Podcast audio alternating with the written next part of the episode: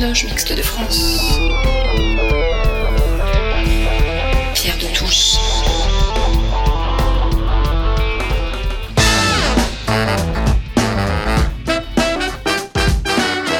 Les débats de Pierre de Touche.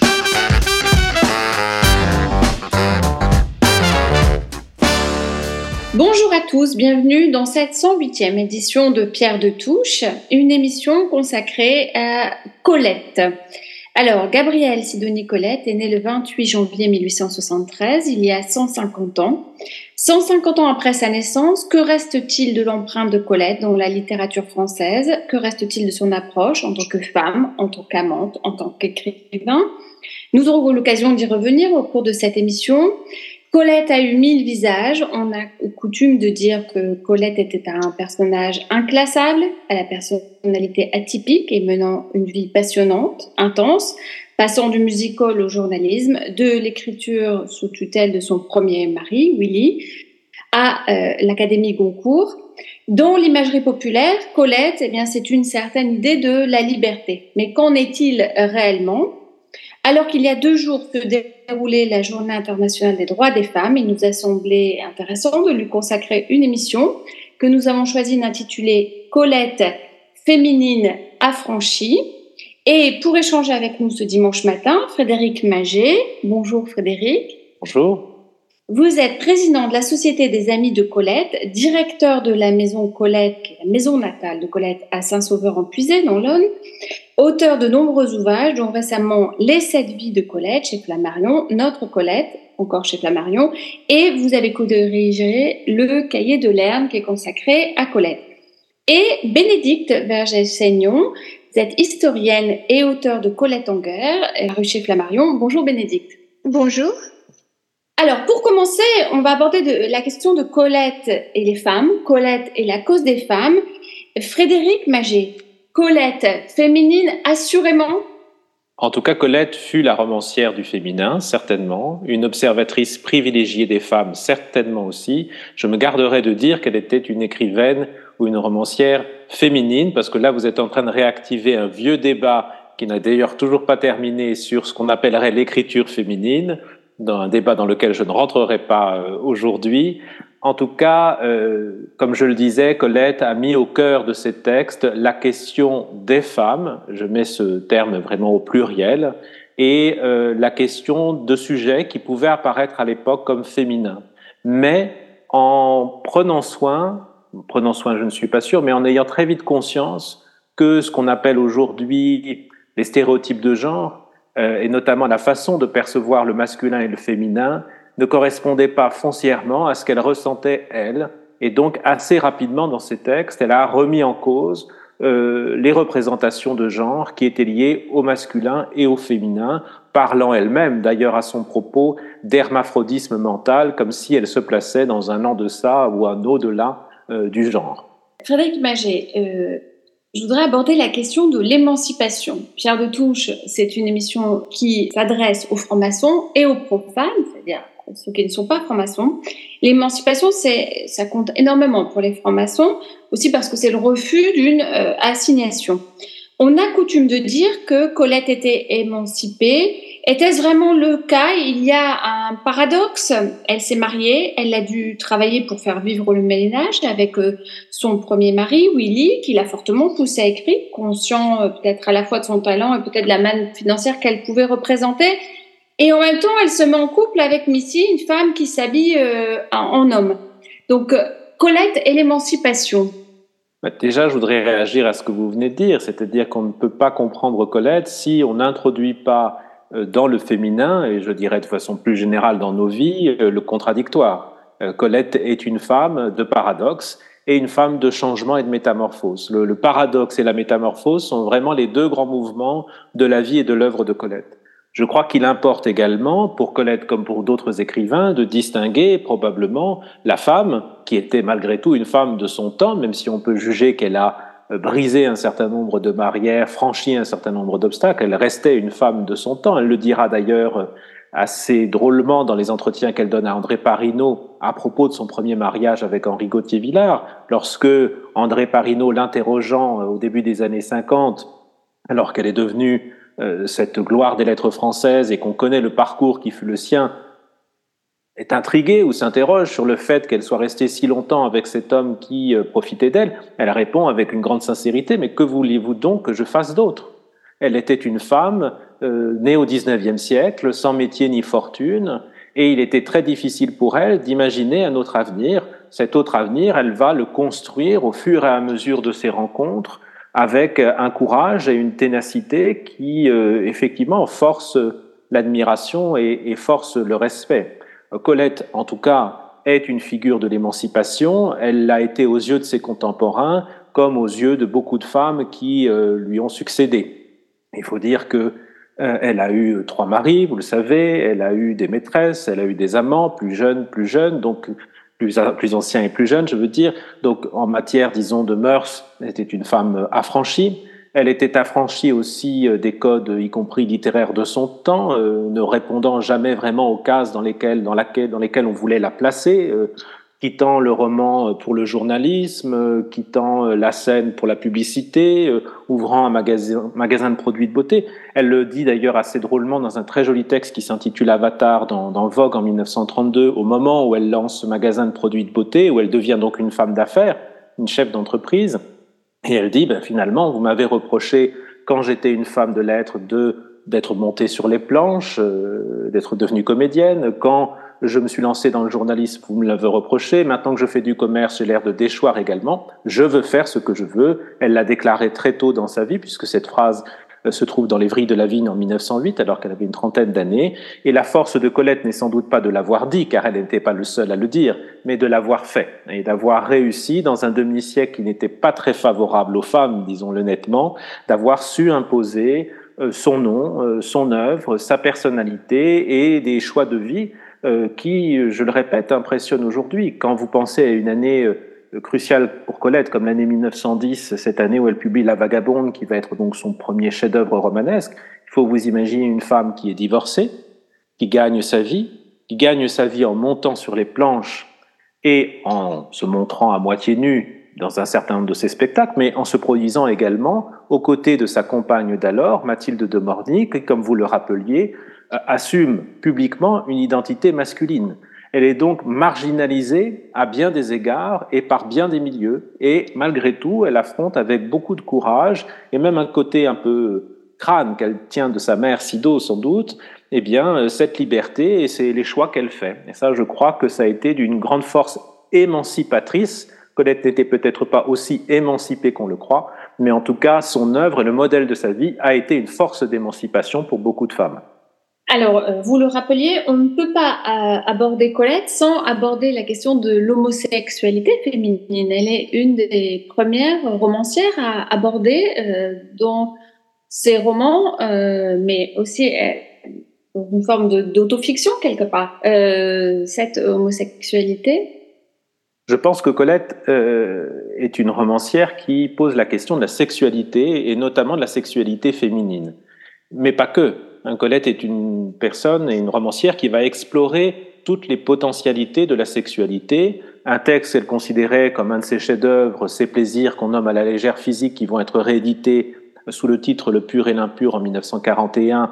Bénédicte Vergé-Chénion nous en reparlera peut-être tout à l'heure, justement. Ce texte euh, est un texte assez étonnant puisque Colette y procède à une forme d'enquête euh, où elle va à la rencontre de toutes les formes de sexualité. Vous avez la dame d'un certain âge qui entretient une liaison avec un homme plus jeune. Vous avez la figure du Don Juan. Elle revisite d'ailleurs d'une façon assez originale ce mythe de Don Juan. Vous avez l'homosexualité euh, masculine et vous avez l'homosexualité féminine et notamment la question du travestissement ou de ce qu'on appellerait aujourd'hui euh, la transidentité. Cette question de l'homosexualité féminine, Colette l'a placée très tôt dans son œuvre puisque vous la trouvez dès Clonine en ménage donc dès 1902 dans, dans, dans l'œuvre de Colette.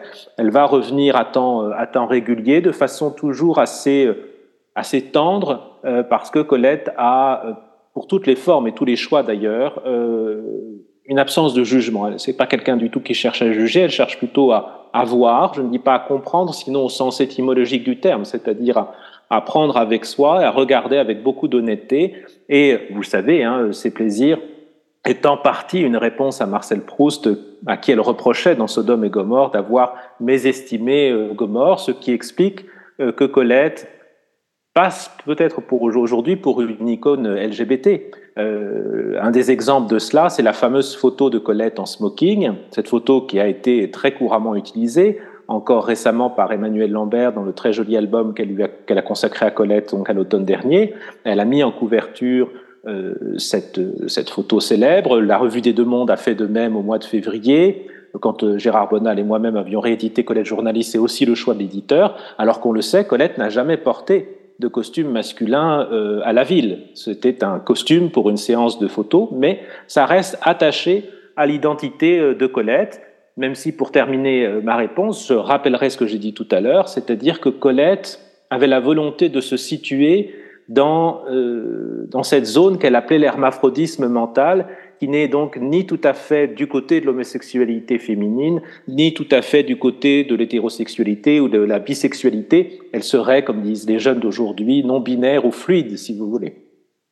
Alors, Bénédicte Vergès-Seignon, euh, Frédéric Maget abordait euh, la question de la sexualité qui est très présente, que euh, Colette a, beaucoup évoquée. Et Colette a également souvent décrit des hommes faibles, je dirais presque des hommes objets. Oui, euh, effectivement, quoiqu'elle ait proclamé sur tous les tons qu'elle n'était pas féministe, euh, souvent ces personnages féminins sont plus forts, plus courageux, plus déterminés que ces personnages masculins qui peuvent être, euh, voilà, finalement versatiles et faibles. Et c'est vrai que cela vient vraiment tranchée pour une femme de son époque. Et je pense euh, ce qui a fait qu'elle a été identifiée finalement, je dirais, dès l'entre-deux-guerres comme un grand écrivain avec des guillemets autour, c'est pour en revenir à la question que vous posiez en entrée à, à Frédéric, qu'elle n'est pas un écrivain, une femme qui écrit pour des femmes. Voilà effectivement, elle est un écrivain qui écrit pour tout le monde, même si euh, elle est très très suivie par des lectrices, effectivement. Donc euh, oui, des, des hommes qui sont des hommes faibles, qui sont manipulables, qui sont lâches éventuellement, et on voit bien dans ses écrits lors des deux guerres, la première et la deuxième guerre mondiale, qu'elle trace en creux un portrait des femmes à l'arrière, qui est aussi un portrait de courage, de ténacité, de persévérance. Alors, euh, on reviendra après, euh, au cours de l'émission, sur la question du féminisme. Euh, il y a quelques jours avait lieu la journée internationale des droits des femmes, le 8 mars. Je voudrais vous poser une question, je ne sais pas lequel d'entre vous souhaite y répondre. Colette et la légalisation du droit à l'avortement. Oui, oui. En fait, ça rejoint même la question de la contraception, c'est-à-dire que Colette ne peut pas avoir eu euh, tant de choses à dire sur la sexualité dans une France où toute la propagande en faveur de la contraception est interdite et où l'avortement est un délit, sans bien entendu en parler en creux sans créer des situations autour de ça euh, dans, dans ses romans. Et euh, elle-même n'a pas eu d'enfant euh, avant d'avoir 40 ans, bon, sans qu'on sache exactement quelle était la part de la volonté ou du hasard. Mais c'est vrai que voilà, je, je pense que elle en vient quand même assez régulièrement dans son œuvre à euh, évoquer cette question, mais Colette n'est pas une militante sur ce sujet, comme elle n'est pas une militante, euh, une femme engagée dans des causes euh, politiques ou sociales non plus. Frédéric Maget. Oui, j'ajouterais que votre question est sans doute liée à ce texte qui s'intitule Gribiche, que Colette publie en 1937, où Colette évoque pour la première fois dans un contexte littéraire la question de l'avortement dans un milieu qu'elle connaît bien, celui euh, du musical, et elle va décrire l'horreur euh, des avortements euh, clandestins à l'époque. Je crois aussi, pour rebondir sur ce que disait Bénédicte, que aujourd'hui on a tendance à, et à raison sans doute, à poser la question de l'émancipation à travers le prisme du droit. C'est-à-dire que nous pensons souvent en termes de loi, en termes de normes, en termes de règles pour encadrer finalement ce droit et aider à la question d'égalité.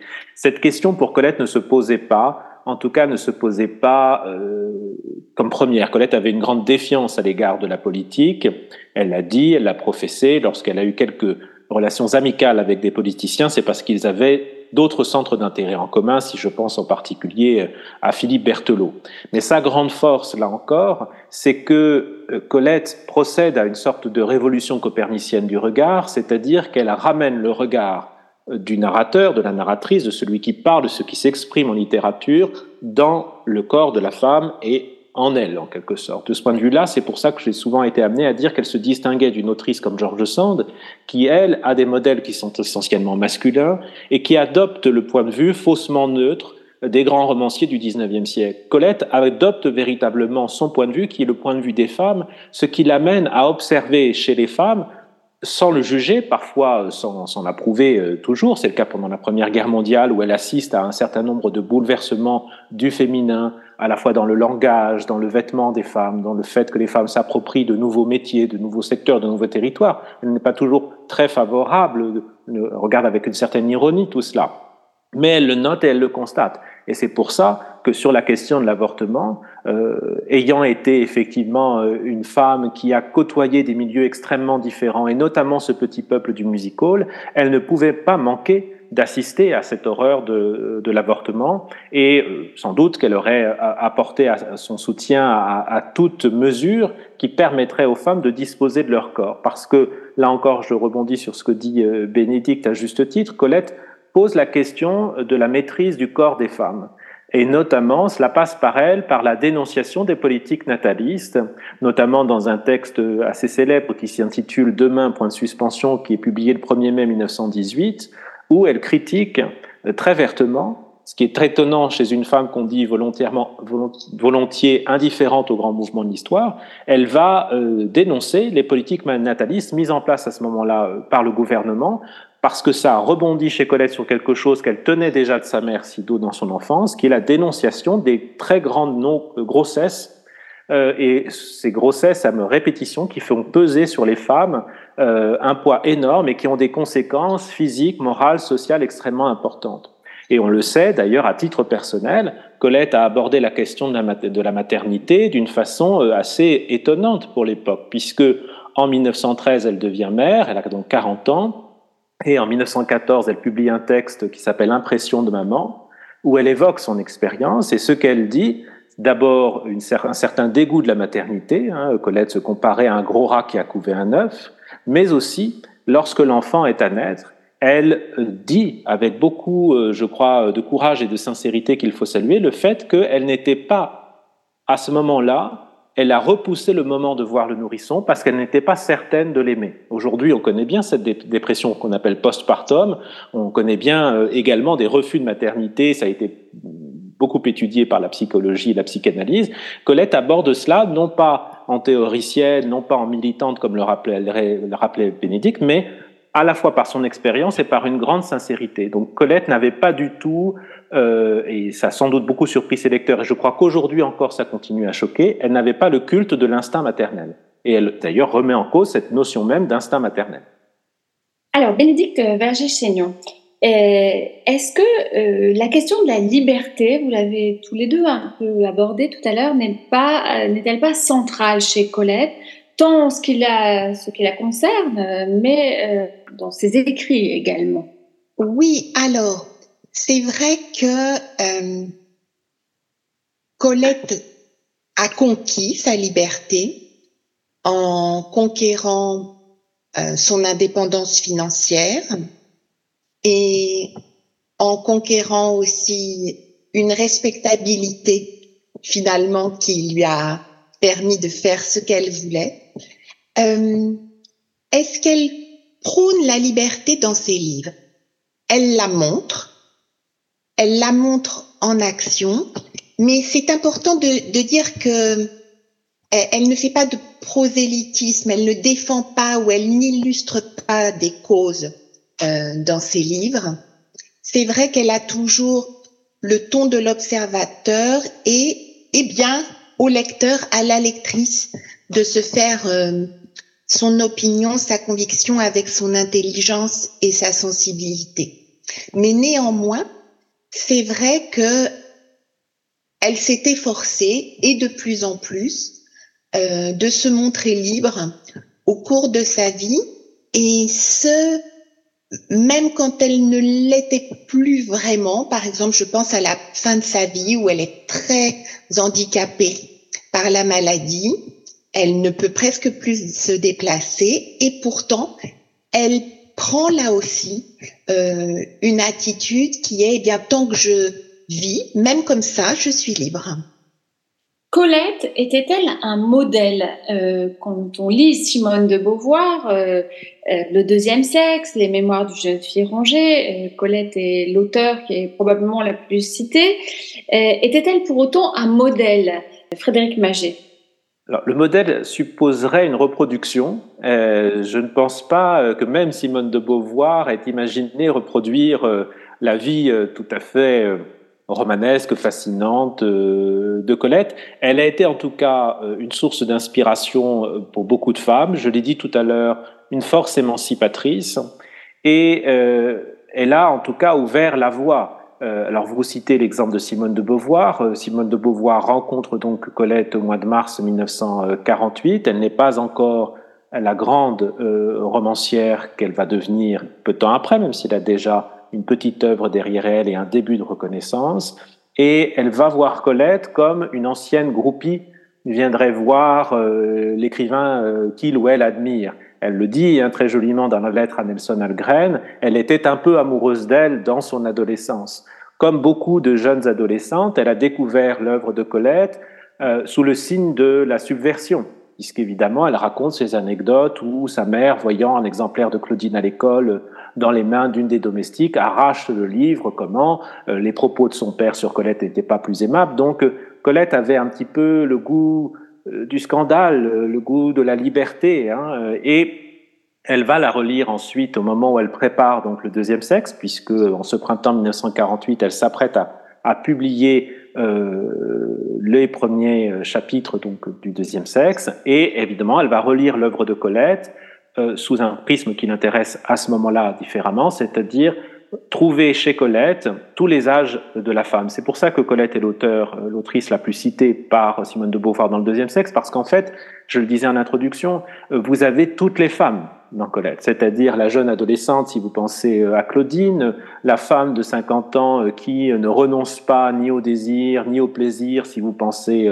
à Léa de Lonval ou même à la narratrice de la naissance du jour, la, dame, la femme âgée qui affronte la question de l'âge, de la vieillesse et de la maladie. Hein. Toutes ces femmes, Colette les aborde avec euh, un regard nouveau, je pense, et avec cette forme de sincérité dont j'ai parlé tout à l'heure, c'est-à-dire cette absence de jugement qui lui permet de noter un certain nombre de choses. Et donc, elle va trouver euh, dans Colette une matière en quelque sorte inespérée comme un témoignage finalement de cette traversée du premier demi-siècle à travers euh, le, regard, le regard des femmes. Mais c'est vrai que euh, Colette était aussi, euh, si je pense et si je continue dans les, dans les romancières ou les écrivaines ou les artistes, l'exemple même de la réussite. Hein, cette jeune fille qui était née à Saint-Sauveur-en-Puisay dans une famille sans métier ni fortune, qui avait été, disons-le, assez simplement exploitée par son premier mari, qui n'avait aucune ressource, il faut le rappeler, ça aussi c'est important. Euh, Colette, à la différence des grands romanciers de la première moitié du XXe siècle, si vous pensez à Paul Claudel, si vous pensez à André Gide, si vous pensez à Marcel Proust, ou si je prends une femme, Anna Noailles, n'avait pas de fortune personnelle. Écrire pour elle, c'était gagner sa vie. Gagner sa vie, comme le rappelait Bénédicte, c'était gagner son indépendance, gagner sa liberté. C'est une chose quand même cruciale. Et elle a réussi. Elle a réussi à dépasser tous les obstacles et euh, dès les années 20, elle est considérée comme le plus grand écrivain français vivant euh, par des gens comme, Henri de Monterland, alors que au début des années 20, elle a encore assez peu publié finalement. Donc euh, cette reconnaissance arrive très tôt et va aller grandissante. Et lorsque Colette meurt en 1954, elle est véritablement euh, une gloire des lettres françaises, mais quasiment mondiale. Sa mort et euh, des, donne lieu à des articles dans le monde entier à ce moment-là. On n'a plus l'idée de ce que pouvait être la gloire de Colette à la fin de sa vie, parce qu'on n'a plus l'idée de ce que pouvait être la littérature euh, dans la société euh, française, de, encore même de, de l'après-seconde guerre euh, mondiale. Donc il est certain que pour des femmes qui même ne vont pas aimer Colette, comme Marguerite Yourcenar ou Marguerite Duras, elle est l'exemple de celle qui a réussi. Et donc, soit on l'aime ou on l'adule, soit parfois on l'envie. Et Bénédicte Vergé-Chaignon, je vois que vous voulez réagir. Oui, euh, n'oublions pas euh, à quel point Colette est une vedette, comme on disait euh, à cette époque-là. Elle est très présente dans la presse. Si nous connaissons tant de photos d'elle, ça n'est pas seulement parce qu'elle est photogénique, c'est parce qu'elle est volontiers photographiée, interviewée. Et au fond, non seulement elle a beaucoup de lectrices en termes de nombre, mais beaucoup de ces lectrices sont vraiment des fans. Euh, Lorsqu'elle est dans la rue, il n'est pas rare qu'elle soit arrêtée par euh, des lycéennes pour lui demander un, autographe.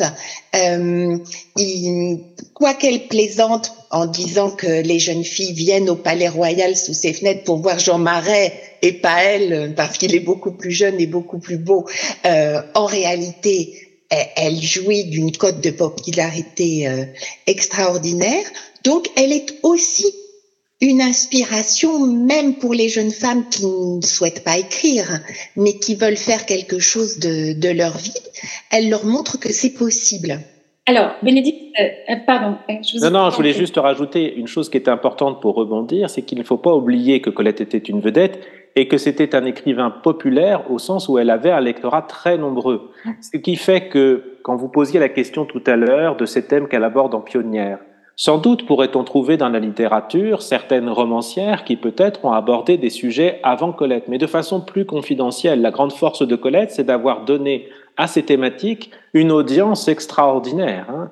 Lorsque Colette, dans les années 30, tirait euh, donc euh, ses premiers tirages, étaient à chaque fois de 40 000 exemplaires, ce qui était euh, considérable pour le premier tirage. Donc c'était vraiment une romancière qui avait une audience très importante et qui bénéficiait d'une grande reconnaissance qui permettait à chacune et à chacun de s'identifier au personnage, peut-être justement en raison de ses contradictions. Et d'ailleurs, elle publie dans des collections qui ne sont pas très coûteuses euh, à l'achat et elle elle publie beaucoup de nouvelles ou d'avant-premières de ses textes dans la presse parce qu'elle a beaucoup de succès et donc ça rend ses textes accessibles à beaucoup de lecteurs et de lectrices sans avoir besoin d'un grand capital financier euh, ou intellectuel. Alors, Bénédicte Vergès-Chaignon, peut-on pour autant dire qu'elle était féministe? Alors, elle, elle, si vous l'intervieweriez, elle, elle vous répondrait non. Elle, elle plaisanterait, elle provoquerait, euh, effectivement, Frédéric l'a évoqué tout à l'heure, cette manière qu'elle a de se moquer des femmes euh, pendant la Première Guerre mondiale qui sont amenées à, prendre dans l'économie euh, la place des hommes, à conduire un tramway, à travailler en usine, à conduire une ambulance plaisanterie qu'elle recycle pendant la drôle de guerre en 1939-1940 et oui, elle se défend d'être euh, féministe, euh, ce qui va avec son refus du militantisme et de la politique. Euh, mais elle est, voilà, comme le philosophe qui prouve le mouvement en marchant, elle prouve l'émancipation féminine et elle prouve la valeur des femmes, eh bien, euh, par son activité euh, d'écrivain, par son activité professionnelle et par son indépendance. Alors, je, je vais passer la, la, parole à Frédéric Maget parce que je suis certaine qu'il va vouloir réagir. Et en, euh, allez-y. Pardon. Et en même temps, je vais vous poser euh, la question de l'engagement. Euh, elle n'était pas militante, vous l'avez dit tous les deux tout à l'heure. Était-elle pour autant engagée? J'ai deux questions en même temps. Le féminisme et l'engagement. sur cette question du féminisme de Colette et sur cette question de l'engagement, je crois qu'il faut aussi faire preuve euh, de, de nuance, d'une part, et d'un décalage dans le temps. Euh, Aujourd'hui, nous avons une conception du féminisme, et encore, quand je dis une, je devrais dire des conceptions, des féminismes, mettre tout ça euh, au pluriel, et en tout cas, on le voit bien, le féminisme de celle qu'on appelle dans un, une généralité un peu fausse les néo-féministes aujourd'hui, non pas le féminisme de Simone de Beauvoir, le féminisme de Simone de Beauvoir n'est pas non plus celui des suffragettes, et celui des suffragettes n'est pas non plus celui des, des, Saint-Simoniennes. Donc euh, le féminisme a aussi son histoire, même si j'aime souvent à rappeler, puisque Cathy Bernheim, une des fondatrices du MLF le, rappelait, euh, quand le MLF a été créé, elles avaient l'impression que c'était l'année zéro du féminisme, qu'il n'y avait pas eu de féministe avant. Donc euh, il faut toujours, je pense, réinscrire ces combats dans, dans cette histoire euh, du féminisme. Ça, c'est la première chose. La deuxième chose, c'est que souvent, cette question du féminisme revient assez régulièrement, notamment à l'occasion du 8 mars, parce que systématiquement, on nous ressort une phrase de Colette où elle promet aux suffragettes, que j'évoquais à l'instant, le fouet et le harem. Alors ça, ça m'agace prodigieusement parce qu'en fait, les deux textes qu'on oppose systématiquement qui feraient de Colette non pas une féministe mais une anti-féministe, ces deux textes, celui donc des suffragettes, mais aussi celui de, où elle dit que les femmes ne pourraient pas se lancer aux politiques parce que périodiquement, chaque mois, elles ont des jours où elles seraient indisponibles. Comme par hasard, ces deux citations se trouvent dans des interviews. Des interviews menées par des hommes, dans les deux cas. Dans le premier cas, euh, si je prends le, le, fouet et le harem, puisque c'est la citation la plus, euh, la plus connue, elle se trouve au mois de janvier 1910 dans l'interview qu'elle donne à Maurice de Cobra, l'auteur inoubliable de la Madone des Sleeping, qui n'est pas un progressiste de premier rang, disons, euh, dans une revue qui s'appelle Paris Théâtre, qui n'est pas du tout donc une revue politique, c'est une revue de music hall. On vient l'interroger dans sa loge, on parle de choses et d'autres, et d'un seul coup, on vient à parler des suffragettes et Colette aurait lâché cette phrase. Mais je précise, la nuance est quand même subtile. Elle n'a jamais écrit un, texte où elle, aurait mis en titre les suffrages. Je promets aux femmes, aux suffragettes, les fouets, le fouet et le harem, d'autant qu'en 1910, c'est l'année même où elle publie La Vagabonde. La Vagabonde qui met en scène une héroïne Renée Néré, qui choisit la liberté plutôt que le mariage, qui est considérée comme l'asservissement conjugal, qui fait de la femme une nurse pour adulte. C'est dans ce même roman euh, qu'elle dit à propos des femmes, de cette femme on dit elle est en acier, non, elle est en femme, et c'est beaucoup mieux. Cette notion de la solidité, de la force des femmes, c'est quelque chose qu'on va retrouver dans tous les textes de Colette.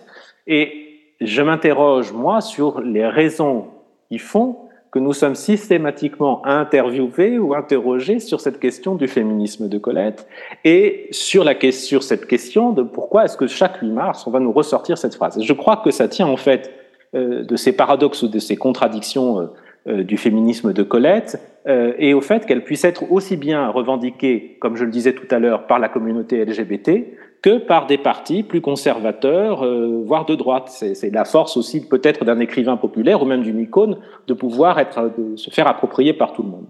Simplement, je rappellerai qu'en termes de féminisme, si je, en rappelant l'historicité du mot, euh, ben, que je répète que Colette est l'autrice la plus citée par Simone de Beauvoir dans le deuxième sexe, donc on va quand même pas me dire que Simone de Beauvoir n'est pas une féministe.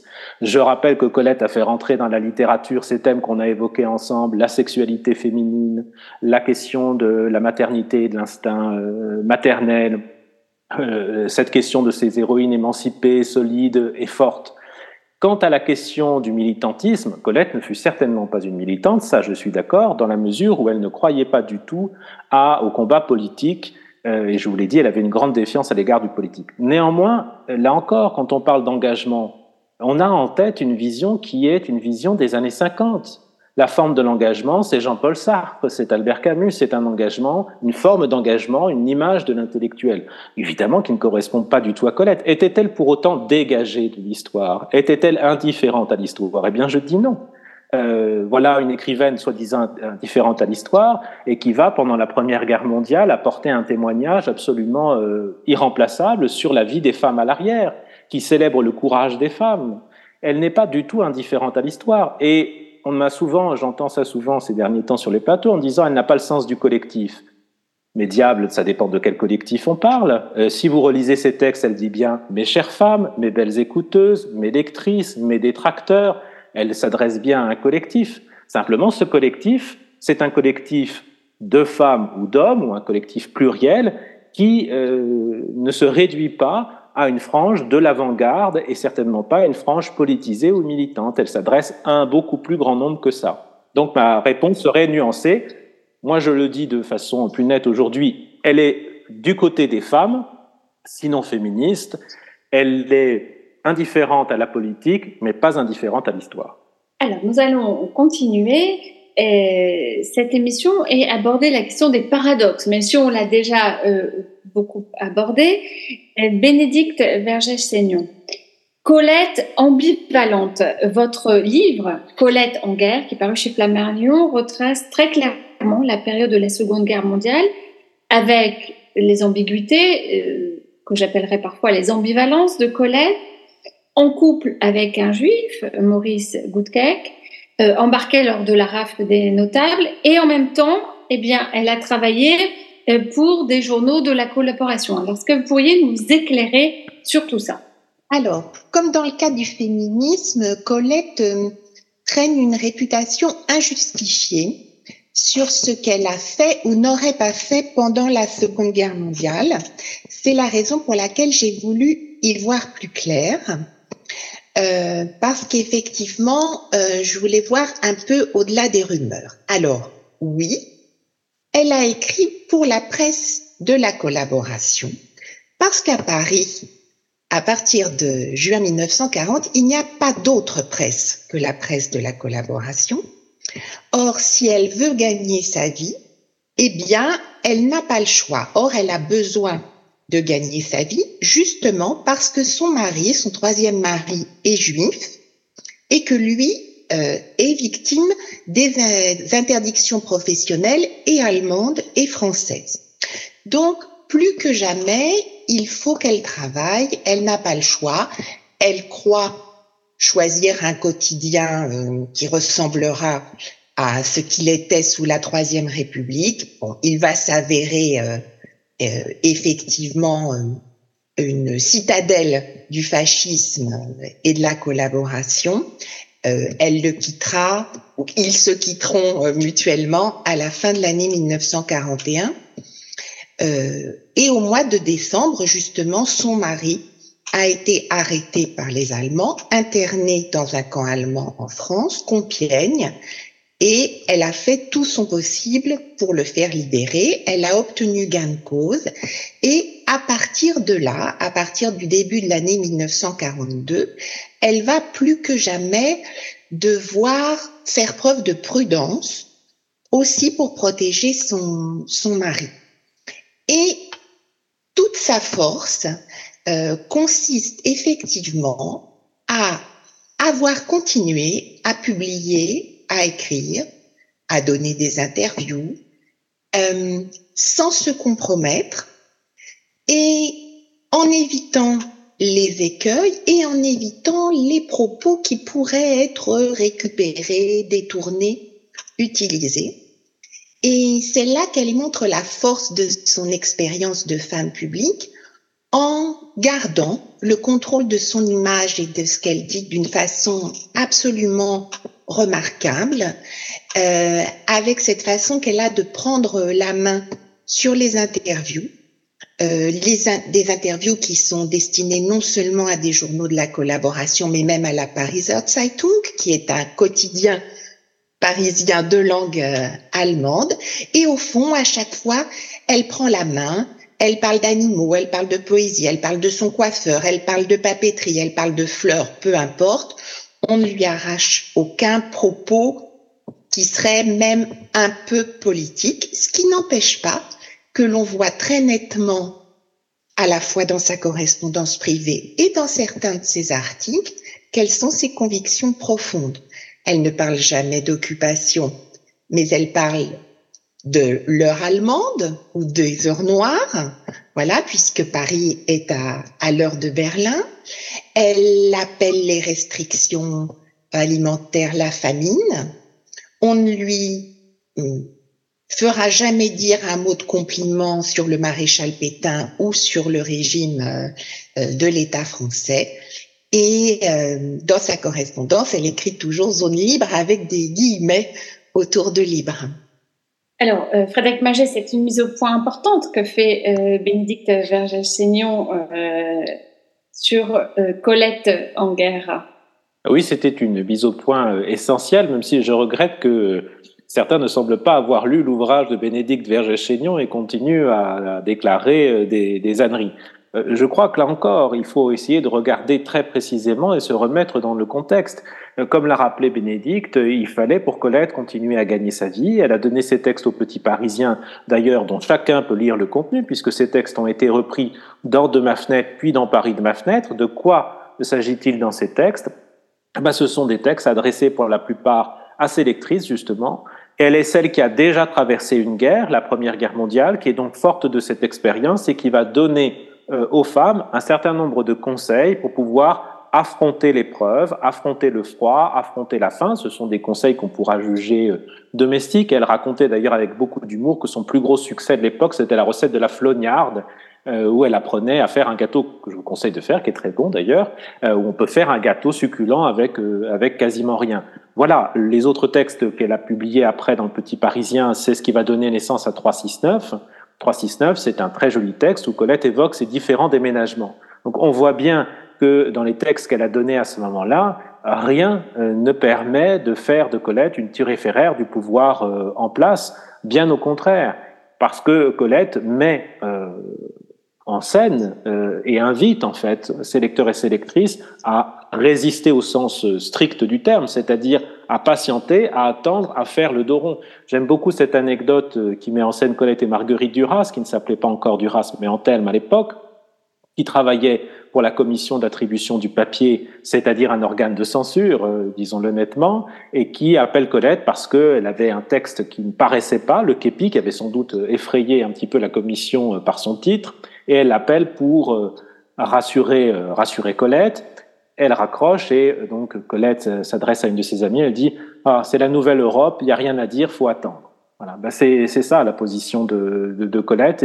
Il faut attendre. Colette était une femme qui croyait au temps circulaire, au cycle des saisons, et elle savait, parce qu'elle avait traversé la Première Guerre mondiale, qu'après l'épreuve viendrait un autre temps. Et c'est ce temps qu'elle attendait. Et dans ces textes-là, y compris d'ailleurs des textes publicitaires, le texte, la publicité qu'elle donne pour Hermès, par exemple, est un très joli exemple, puisque Hermès avait fermé, mais les vitrines d'Hermès restait euh, mise en place comme pour faire rêver en quelque sorte les gens et le texte qu'elle donne sur euh, sur cette vitrine là est justement l'exemple même de, de capable de garder cette euh, cette capacité d'émerveillement qui était comme une promesse d'un avenir meilleur. Et enfin, je terminerai juste sur un point, là encore, qui est vraiment factuel et Bénédicte le sait très bien. À partir de la libération de Maurice Goudquet, donc en février 42, Colette continue à donner quelques textes aux petits Parisiens jusqu'au 26 juin 42. Et de cette date-là, c'est, vous pouvez compter, fin 42, 43, 44, 45, c'est cinq textes par an. Cinq textes dans la presse de l'époque, hein, cinq. Donc, alors que Colette a publié plus de 1200 articles dans toute sa vie.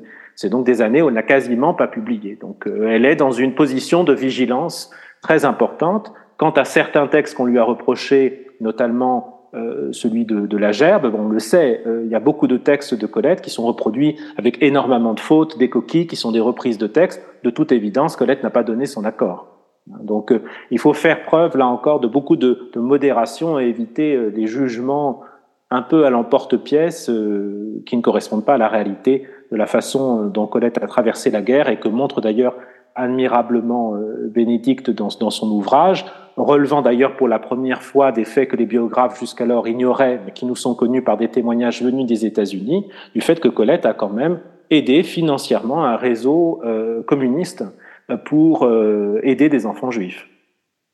Donc elle n'était pas complètement euh, indifférente non plus. Non, non, elle n'était pas indifférente du tout, mais et quand même, n'oublions pas que c'est une dame qui est septuagénaire ou peu s'en faut, Hein, donc ne nous attendons quand même pas à la trouver euh, mitraillette au poing euh, sur l'aile d'une traction avant euh, pendant la libération de Paris. Hein. Bien entendu, elle fait ce qu'elle peut avec les moyens qui, qui sont les siens.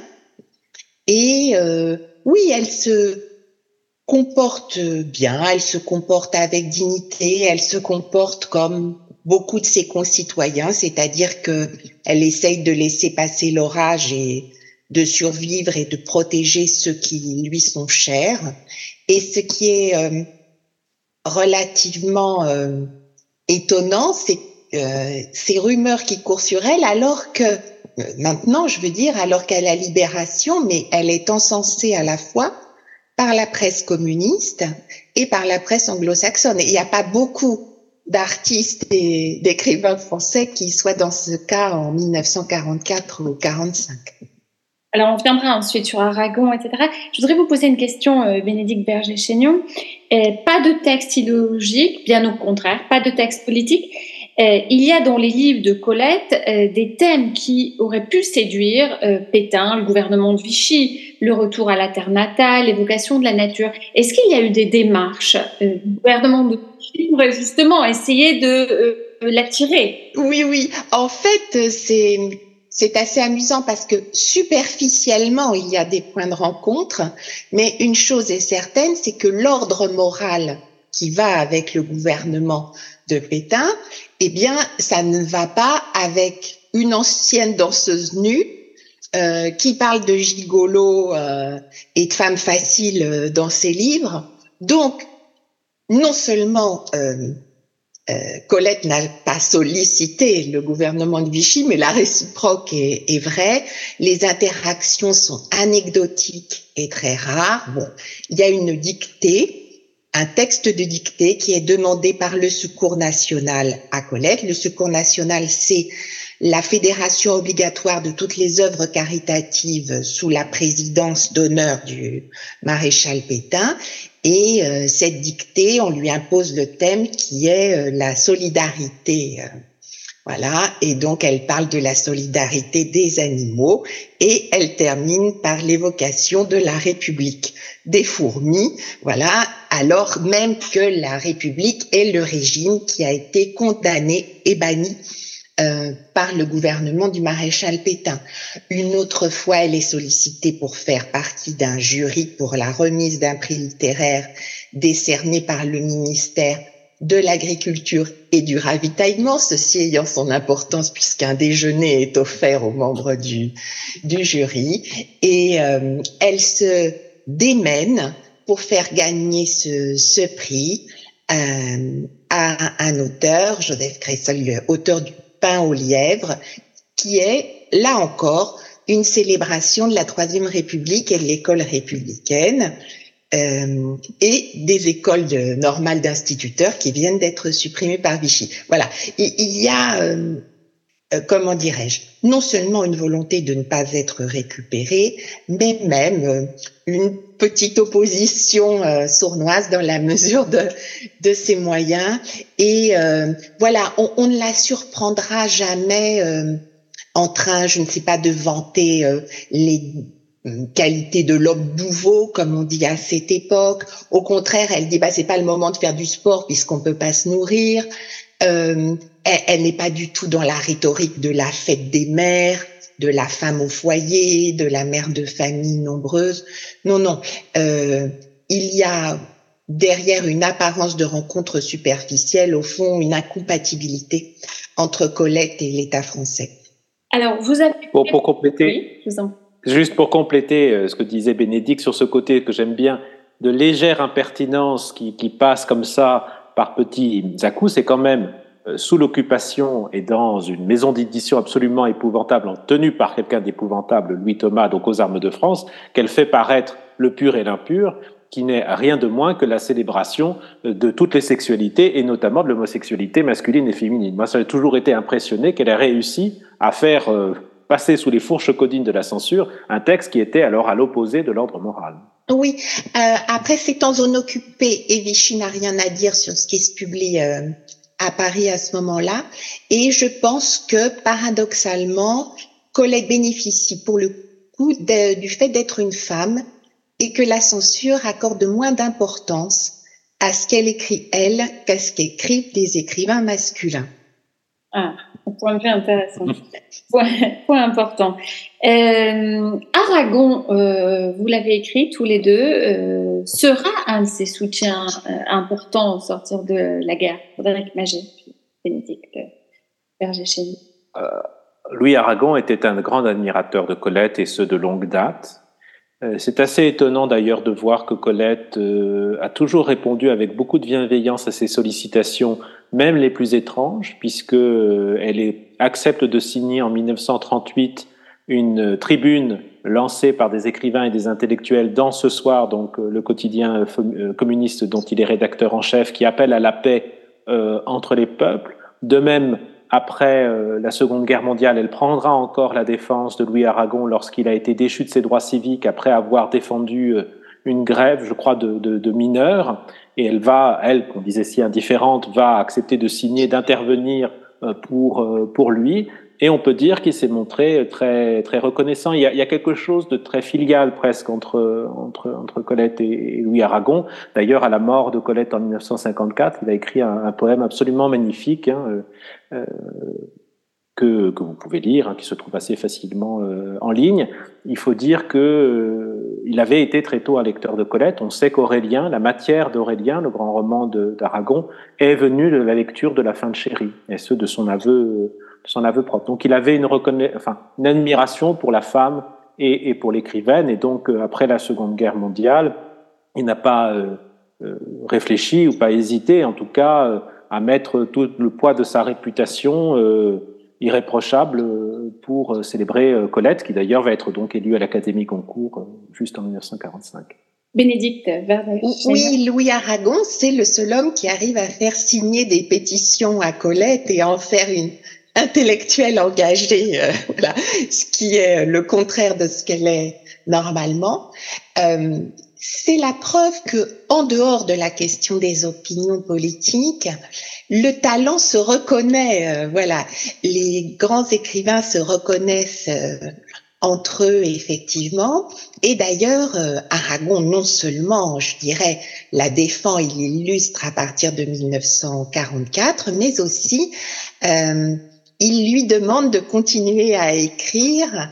Euh, il lui suggère euh, de se remettre au, au roman et elle, elle, répond en riant mais je les prendrai où les sujets euh, voilà parce que elle considère qu'elle est un peu euh, au bout de sa carrière et c'est vrai euh, Frédéric a fait allusion à la fin de Chéri un roman des années 20 qui est l'illustration des paradoxes que nous évoquons depuis le début de votre émission, euh, Élise, c'est que euh, elle est une des premières à évoquer dans un roman la difficile, voire l'impossible réadaptation des anciens combattants de la Première Guerre mondiale à la société euh, d'après-guerre.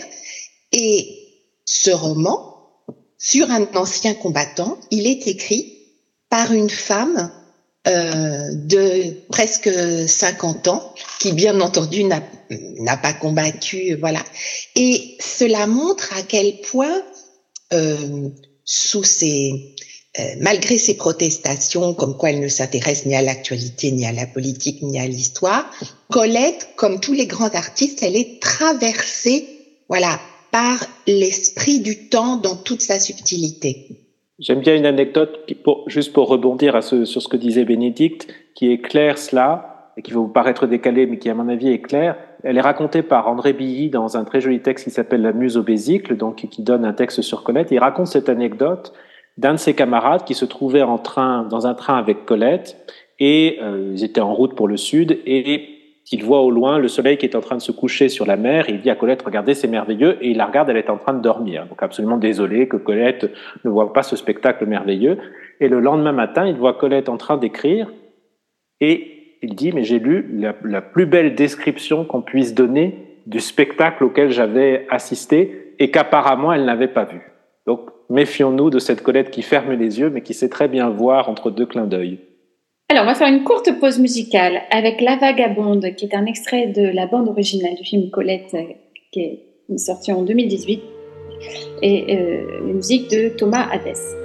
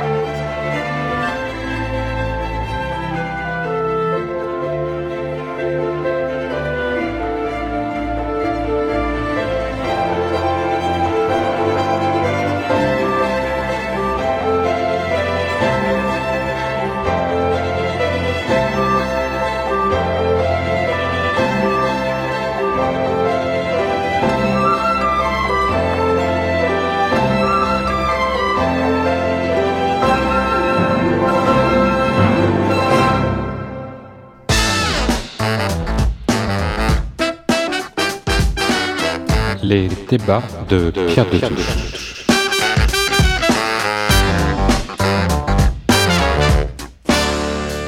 Gabrielle Sidonie Colette euh, est née il y a 150 ans euh, et aurait eu 150 ans.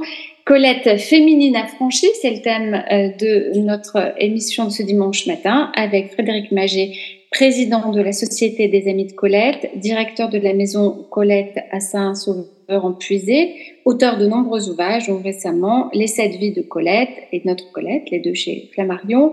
Et vous avez également co-dirigé le cahier de l'Erne consacré à Colette. Et Bénédicte Vergès-Seignon, qui est historienne et auteur de Colette en guerre, est paru chez Flammarion. Alors, Frédéric Maget, euh, on va aborder maintenant Colette et après comment expliquer qu'alors que Claudine à l'école, qui était une critique quand même assez sévère de l'école laïque et républicaine, euh, eh bien, euh, alors que c'était une critique assez sévère, tous les enseignants qu'on appelle les hussards noirs de la République avaient dans leur bibliothèque les ouvrages de Colette. Déjà, est-on vraiment sûr de cela je, l'entends, je, je, je, ne sais pas. Il y, a, il y, a, un essai remarquable qui avait été euh, publié par euh, une universitaire qui s'appelait euh, Marie-Odile André sur cette question. Elle avait pris l'exemple de Colette pour démêler les mécanismes de classicisation d'un écrivain par l'école. Donc vous trouverez dans, dans, son analyse et dans sa thèse qui a été publiée tous les éléments. En fait, Colette a été revendiquée par l'école, on peut le dater assez précisément, à partir des années 30 puisque à ce moment-là, les premières anthologies à destination du public scolaire vont être publiées pour euh, essayer de défendre l'œuvre de Colette auprès, euh, auprès des enseignants. Et c'est un mouvement qui ne va pas prendre fin, puisque même il y a une vingtaine d'années, lorsqu'étaient parues les grandes enquêtes sur la présence des femmes dans les manuels scolaires, présence tout à fait minime, puisqu'elle était estimée, et je crois que les chiffres n'ont pas beaucoup bougé d'ailleurs, à, peu près 3% des auteurs cités dans les manuels de littérature du secondaire, c'est-à-dire de seconde ou de première. Malgré la faible représentation des femmes, Colette apparaissait en tête de la plupart des, euh, des enquêtes qui étaient menées dans les manuels, avec, il faut le dire quand même, cette volonté qu'on va retrouver jusqu'à maintenant d'ailleurs, hein, puisque Colette est entrée au programme du baccalauréat euh, là au mois de septembre dernier, avec deux textes qui n'ont absolument rien à voir, mais ça c'est pas grave, euh, Sido et les de la vie. Je dis cela parce que, euh, justement, Sido, c'est un exemple assez frappant. Lorsque Colette publie Sido, d'abord en 1929 dans une maison d'édition assez confidentielle, les éditions Cra, puis qu'elle le reprend euh, en, 1930 dans Firenze, l'ouvrage, euh, non pas ne passe pas inaperçu, mais n'est pas considéré ni par Colette ni par ses lecteurs comme le grand chef-d'œuvre que l'on considère aujourd'hui. Parce que dans les années 20 et encore au début des années 30, elle est principalement une autrice de romans d'amour. Hein, l'amour a été la grande affaire de Colette et au début des années 30, elle va publier des ouvrages aussi remarquables que Ses plaisirs ou La chatte, par exemple. Ce n'est qu'après-guerre, et principalement d'ailleurs à partir des années 50-60, qu'on va voir s'imposer l'image d'une Colette euh, terrienne euh, et d'une Colette euh, romancière de l'enfance, en valorisant des titres comme La maison de Claudine, par exemple, comme, comme Sido aussi, mais aussi les vrilles de la vigne, en raison des difficultés orthographiques et grammaticales des textes, ce qui fait que Colette a été une autrice de dictée absolument redoutable et une autrice de récitation tout aussi, euh, tout aussi redoutable. Je dis ça pour simplement pour vous dire que l'école a été à la fois une grande chance pour Colette, car c'est Hussard Noir, effectivement, Hussard Noir, je ne suis pas sûr, parce qu'on parle là des années 1900, euh, je ne suis pas sûr qu'ils avaient envie de mettre Claudine à l'école dans, leur, euh, dans les rayonnages de leur bibliothèque, ni la série des Claudines euh, d'ailleurs. Mais en tout cas, l'école républicaine va revendiquer Colette comme grand écrivain, mais à la condition de la ramener à une image plus facilement acceptable par le milieu scolaire, c'est-à-dire la fille de Sido, la provinciale, euh, l'amie des bêtes.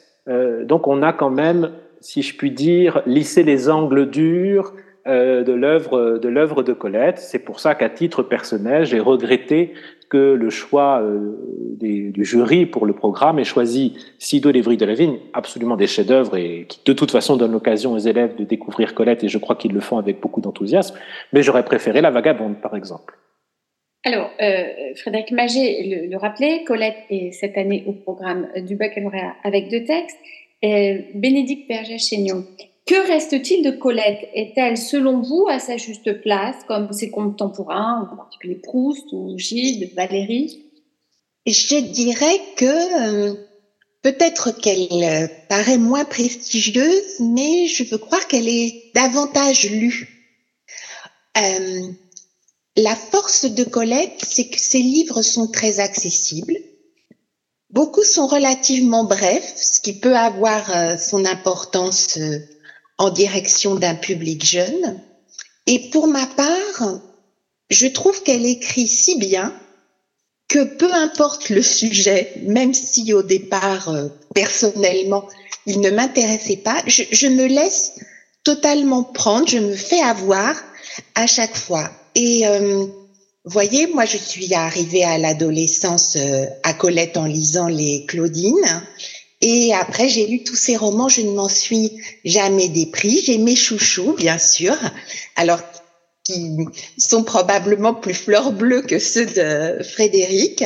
Mais euh, voilà, pour moi, c'est un plaisir, effectivement, et j'aimerais bien que ça soit euh, toujours ce mot-là qui soit associé à la lecture de, de Colette. Je trouve merveilleux que ça soit au programme du bac quand on se souvient les uns et les autres ce que nous avons enduré euh, voilà pour nos textes choisis lorsque nous avons passé le bac de français et j'espère que ça va donner euh, l'envie à plein de lycéens de d'ouvrir d'autres livres de Colette. Euh, Frédéric Magé, quelle était la relation de Colette avec les autres euh, femmes écrivains, écrivaines? Euh, On a évoqué euh, Simone de Beauvoir, plutôt à la fin de sa vie. Euh, qu'en est-il de Marguerite Yourcenar, euh, de Marguerite Duras, que vous avez évoqué tout à l'heure? Déjà, pour revenir un peu en arrière, je crois que du vivant de Colette, elle était reconnue comme la grande romancière femme de son temps. Euh, elle était d'ailleurs entourée de beaucoup d'écrivaines. Colette avait un réseau amical très important, essentiellement féminin. Il n'y a que Francis Carco qui est un peu l'exception, mais des gens comme euh, Hélène Picard, comme Annie de Pen, comme Germaine Beaumont, euh, comme Musidora, euh, étaient toutes, avaient tous un point commun. Elles étaient toutes des artistes et toutes euh, généralement des, des, écrivaines, des poètes ou des romancières qu'elle a cherché à encourager et à les faire profiter. On a des lettres où elle essaye de le pousser, de pousser un tel dans un jury, d'obtenir une bourse pour, euh, pour un tel. Elle avait un grand sens de, de, la, de la solidarité, de la sororité. D'ailleurs, un fait est euh, que je constate que toutes les lettres de recommandation qu'elle fait pour des prix ou pour des éditeurs, c'est à, allez, à 80%, ce sont des femmes qu'elle cherche à pousser. Ce qui signifie que beaucoup de femmes qui écrivaient adressaient leurs manuscrits à Colette et lui demandaient de l'aide parce qu'elle apparaissait vraiment comme celle qui avait réussi et qui donc pouvait aider.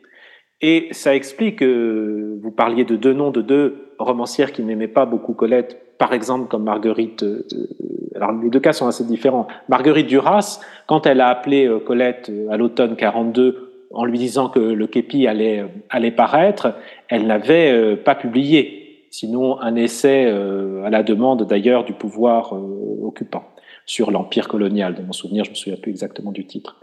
Et elle voulait à ce moment-là devenir une grande écrivaine, une grande romancière, et elle pensait sans doute que Colette allait pouvoir l'aider à placer ses textes et à trouver un éditeur euh, pour ses textes, ou peut-être favoriser son succès. Pour Marguerite Yourcenar, c'est assez différent, parce qu'elle était d'une autre génération, elle avait commencé à publier dès les années 20, et donc elle elle est restée une autrice très confidentielle, Marguerite Yourcenar, reconnue assez vite, mais reconnue par un cercle qu'on appellerait germano-pratin aujourd'hui, en tout cas d'intellectuels plutôt d'avant-garde. Et elle, Marguerite Yourcenar, à la différence de Colette, qui est devenue, du moins le prétendait, l'écrivaine par hasard, Marguerite Yourcenar, elle, dès l'adolescence, avait envie de devenir une immense écrivaine.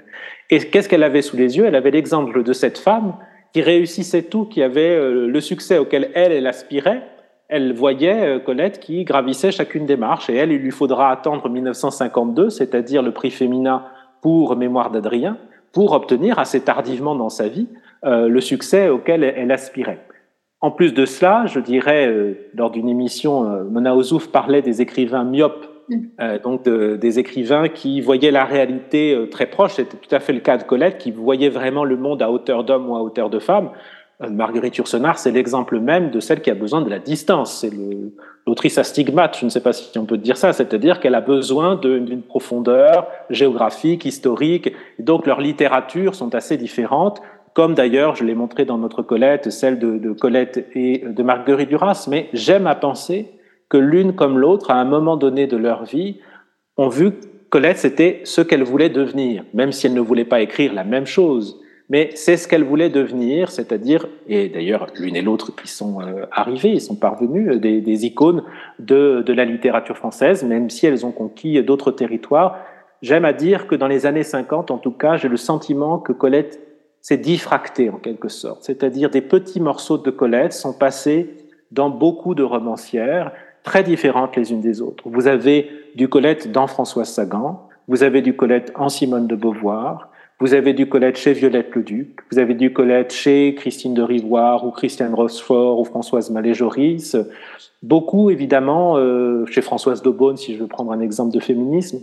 Chacune a retravaillé, a trouvé dans les textes de Colette de quoi en tout cas créer sa propre œuvre et elle accompagnait le, le parcours de beaucoup de femmes et d'autrices et je crois que ça continue. Il n'est pas rare de rencontrer euh, des romanciers ou des romancières qui disent avoir découvert le sentiment littéraire et justement ce que rappelait et qui est essentiel dans le cas de Colette, le plaisir texte, le plaisir de lire, euh, le goût euh, et la notion même de la littérature. Des gens comme Amélie Nothomb, par exemple, racontent qu'elle a compris ce qu'était la littérature, l'émotion littéraire en lisant un texte, en lisant un texte de Colette, où elle s'est pris à relire plusieurs fois une même phrase simplement pour la beauté plastique de, cette phrase. Et je crois que c'est ce qui fait vraiment, je pense, le plaisir et la joie des lecteurs, et y compris des plus jeunes aujourd'hui. Quand je fais des conférences, je suis amené à rencontrer beaucoup de lycéens et lycéennes ces derniers temps. Et quand ils viennent me voir, c'est toujours avec un grand sourire. Parce que je pense que Colette fait quand même rentrer dans les salles de classe un vent frais dont, dont elles avaient bien besoin. Ils ont sous l'exemple, sous les yeux l'exemple d'une femme libre, émancipée, qui a fait de, des choix de vie différents, qui aborde des sujets sans jamais donner de leçons, pas un cadre théorique, qui laisse à chacun, chacune le soin de se faire euh, son idée, ses impressions. Le pouvoir émancipateur de l'œuvre de Colette est encore euh, tout à fait présent et aussi cette capacité, dans un monde de plus en plus dématérialisé, je crois, de nous reconnecter à une part euh, essentielle qui est cette magie, euh, cette merveille du monde qui nous entoure. Et ça, il y a ça euh, chez Colette. Alors, quand on lit euh, Le blé en herbe, qui a été d'ailleurs adapté au cinéma par Claude Autant-Hara, il y a un anti-conformisme certain. Un jeune homme qui noue une relation avec une femme nettement plus âgée que lui, c'est d'ailleurs un peu de l'autofiction. Euh. Pensez-vous qu'aujourd'hui, Frédéric Maget, ce livre aurait pu être publié sans scandale? Alors, euh, c'est difficile de répondre. Euh, D'abord, elle n'est pas si âgée que ça, elle a une trentaine d'années. Hein, elle est donc très jeune, cette femme. Euh, lui en a 17. Bon, on a vu des différences d'âge plus, plus, plus importantes que ça.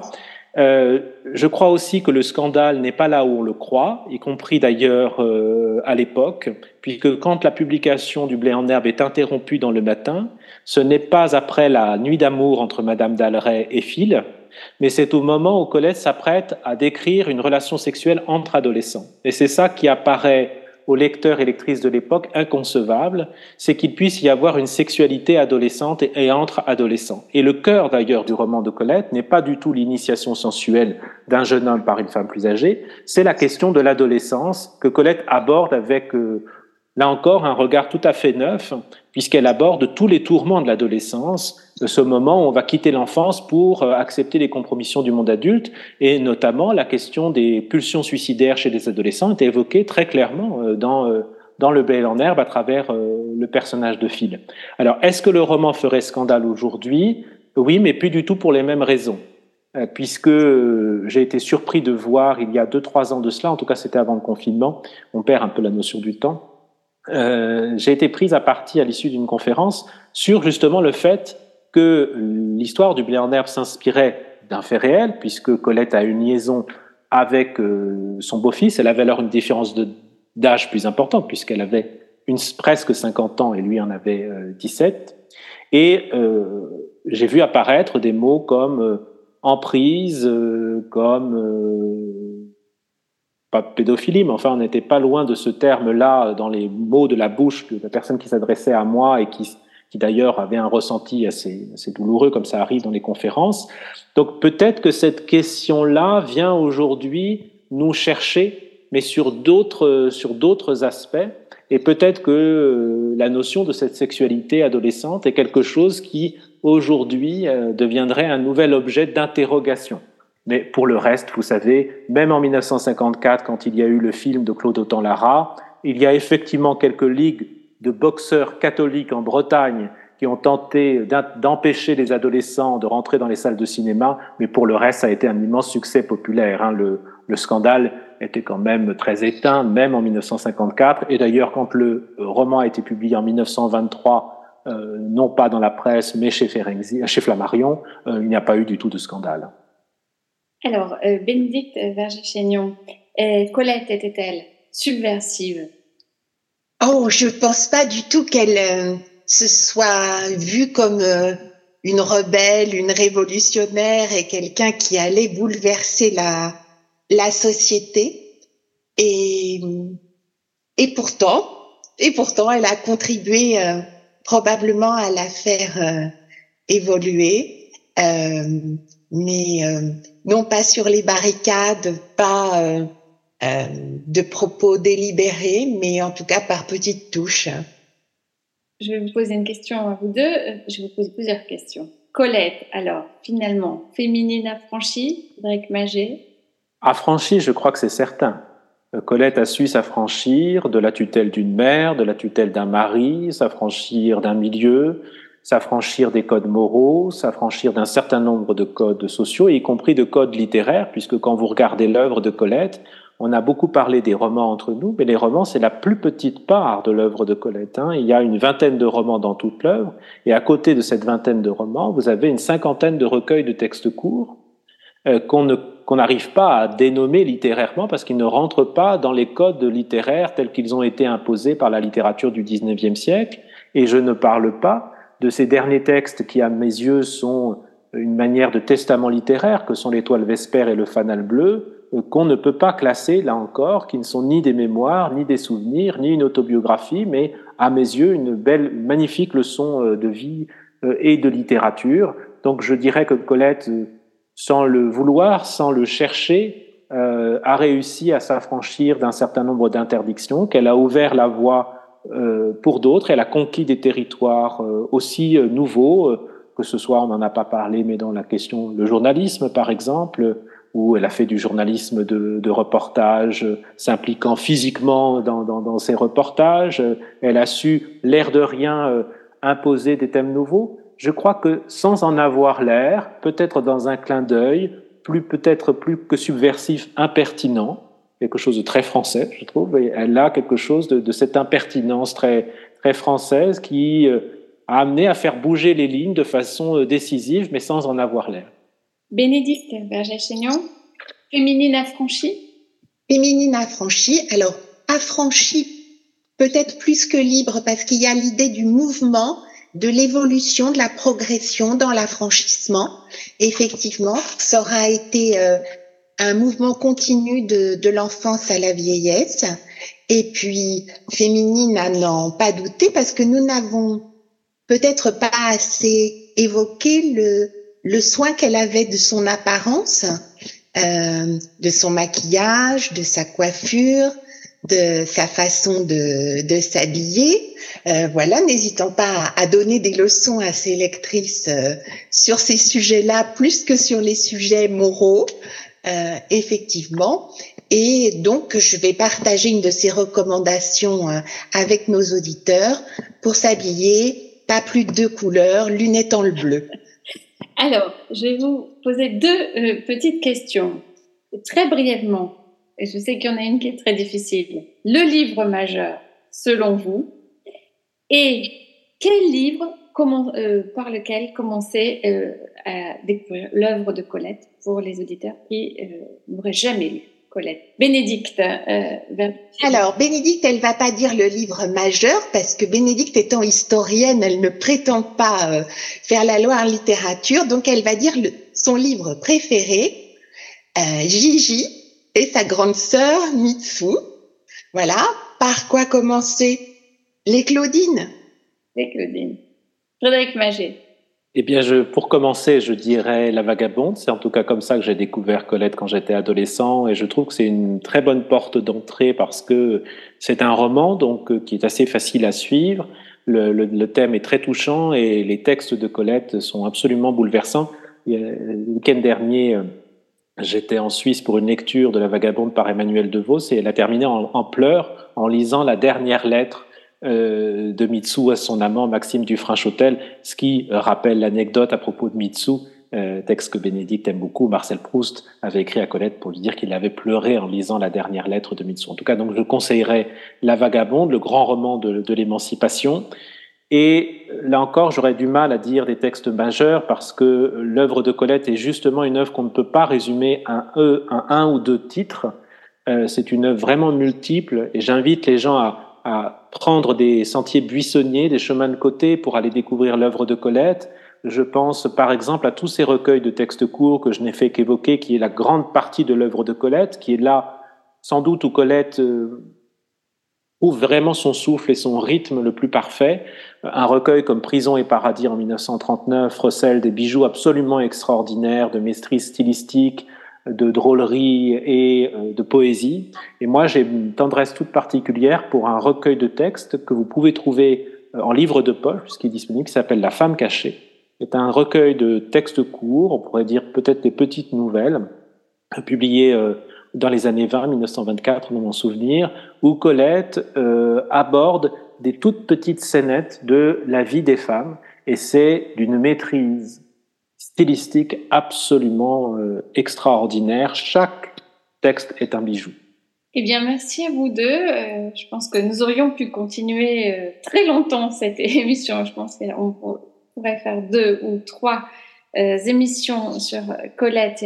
Nous n'avons pas effectivement abordé le journalisme, par exemple, mais il y a tant d'autres points de vue que nous n'avons pas abordés. Et merci à vous deux. Euh, on se quitte avec Il venait d'avoir 18 ans, Dalida, qui évidemment nous fait penser au en air. Bon dimanche.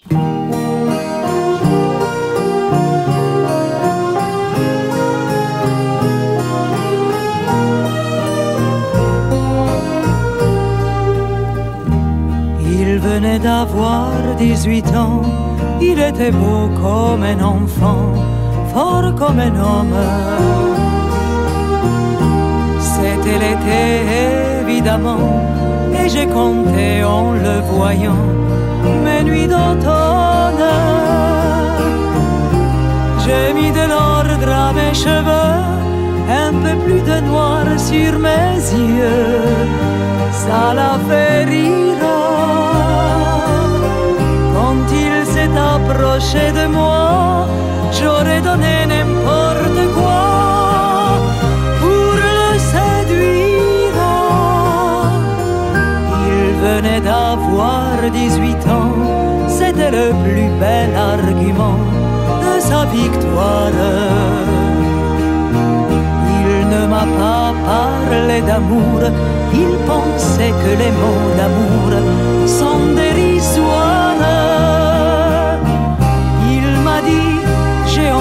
toi, il avait vu au cinéma le blé herbe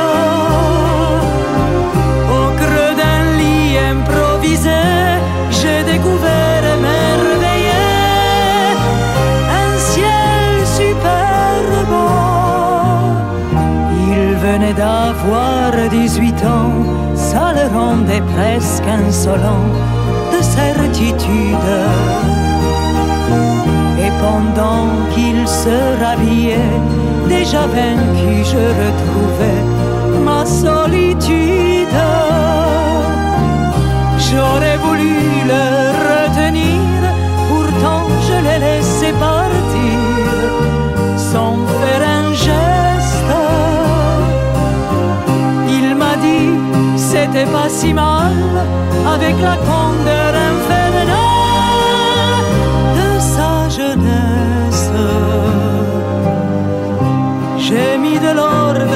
cheveux, un peu plus de noir sur mes yeux, par habitude. J'avais oublié simplement que j'avais deux fois.